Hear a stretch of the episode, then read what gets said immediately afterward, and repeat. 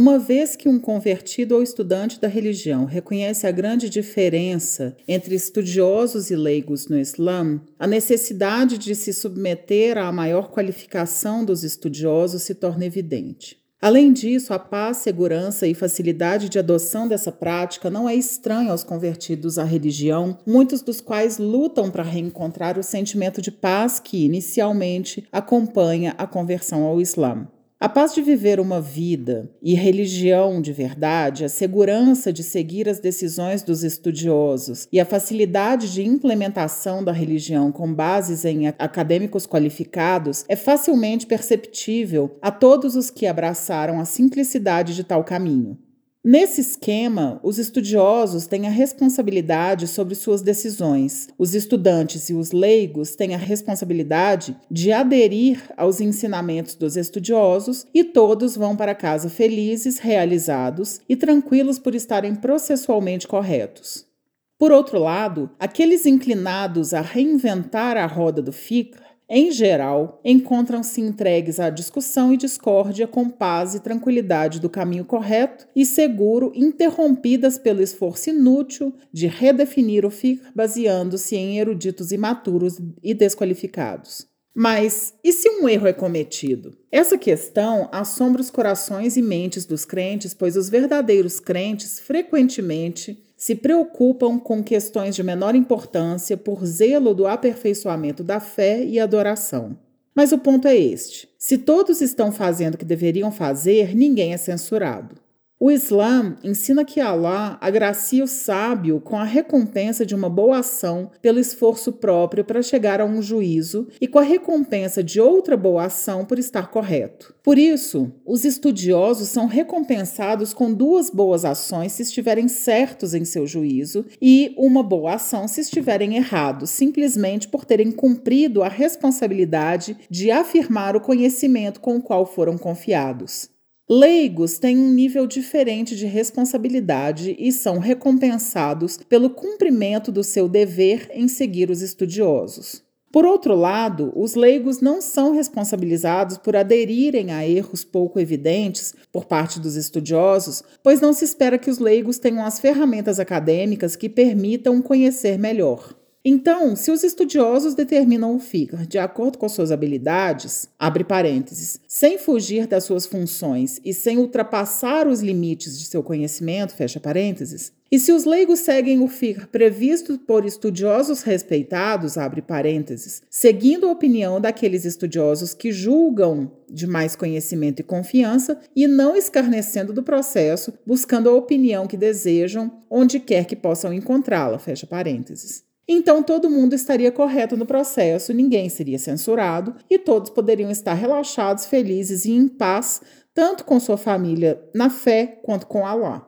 Então, por que não funciona dessa maneira? Simplesmente porque há zelo religioso exagerado, desacordo e intolerância quando se trata de diferenças de fica.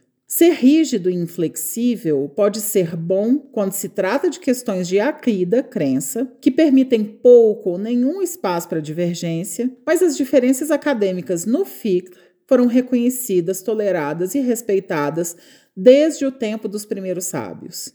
Aqueles muçulmanos que não respeitam essas diferenças trava uma batalha contra uma avalanche de mais de mil anos de convivência acadêmica pacífica, apesar das diferenças no FICR que desafiam uma solução. Esses muçulmanos são tipicamente problemáticos, histéricos, intolerantes, rígidos, inflexíveis e são frequentemente encontrados no centro de qualquer discussão, expressando a opinião mais forte, com a mais alta das vozes, o menor conhecimento e os piores modos. Infelizmente, eles são tão comuns nas Américas, Inglaterra e Europa Ocidental que são presentes em praticamente todas as mesquitas do mundo ocidental. Tais indivíduos devem ser tratados com cautela, aconselhados e, se necessário, evitados. Às vezes, eles se acalmam e suavizam com o tempo, às vezes não. É uma batalha difícil que é frequentemente frustrante e muitas vezes perdida. Mas talvez essas pessoas ouvirão o melhor dos conselhos, pois no Alcorão Sagrado é registrado que o servo justo, Luqman, aconselhou seu filho a respeito. Abre aspas. Ó oh, meu filho, cumpre a oração e ordena o conivente e coíbe o reprovável e pacienta quanto ao que te alcança. Por certo, isso é da firmeza indispensável em todas as resoluções. E não voltes com desdém teu rosto aos homens, e não andes com jactância pela terra. Por certo, Allah não ama a nenhum presunçoso vanglorioso, e modera teu andar e baixa tua voz. Por certo, a mais reprovável das vozes é a voz dos asnos. Fecha aspas, ao Corão Sagrado, capítulo 31, versículos 17 a 19. Além disso, uma das lutas do convertido é manter uma sensação de paz interior, que pode ser difícil quando opiniões acadêmicas conflitantes distraem da aprendizagem dos fundamentos e de fé e prática.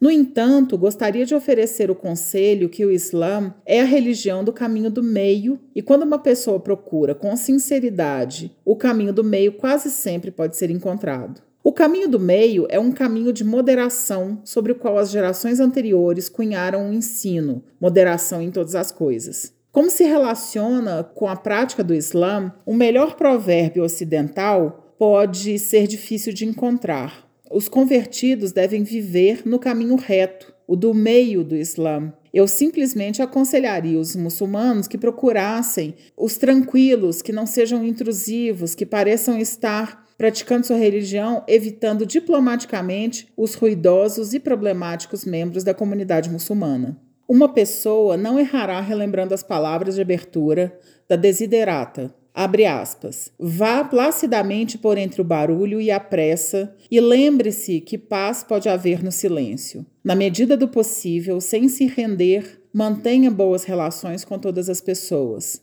Fale a sua verdade mansa e claramente e escute os outros, mesmo os estúpidos e ignorantes. Eles também têm sua história. Evite pessoas barulhentas e agressivas, elas afligem o espírito. Fecha aspas.